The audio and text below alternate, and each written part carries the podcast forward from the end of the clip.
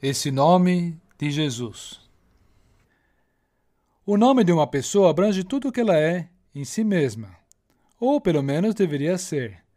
Enfim, o nome expressa a essência e o caráter dessa pessoa, define a mesma e a distingue dos outros.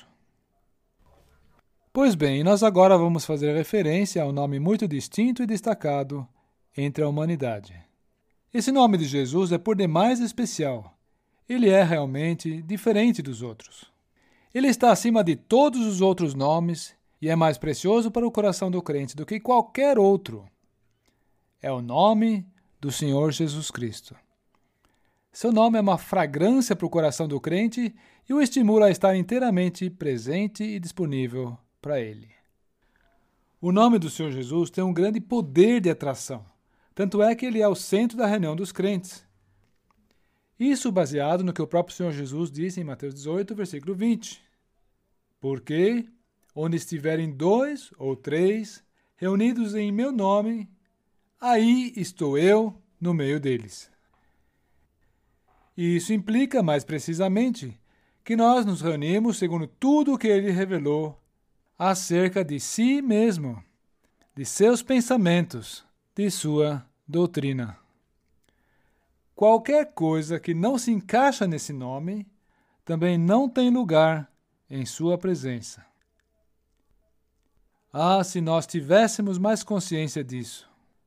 Sim, pois muitas dificuldades que se levantam e questões que aparecem, elas nem surgiriam Voltemos ao já mencionado Mateus 18, versículo 20.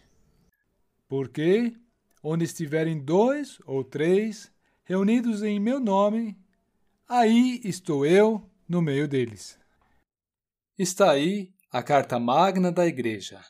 É uma promessa do Senhor Jesus, e será difícil encontrar um grupo de cristãos que não se reporta a essa promessa.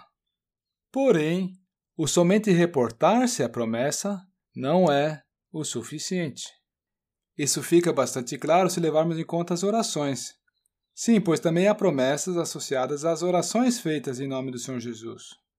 Vamos conferir? Em João 14, versículo 14, está escrito que: Se pedirdes alguma coisa em meu nome, eu o farei. O ponto ao qual quero me referir é que não basta emendar ao final de nossas formulações a frase: Isso pedimos em nome do Senhor Jesus Amém.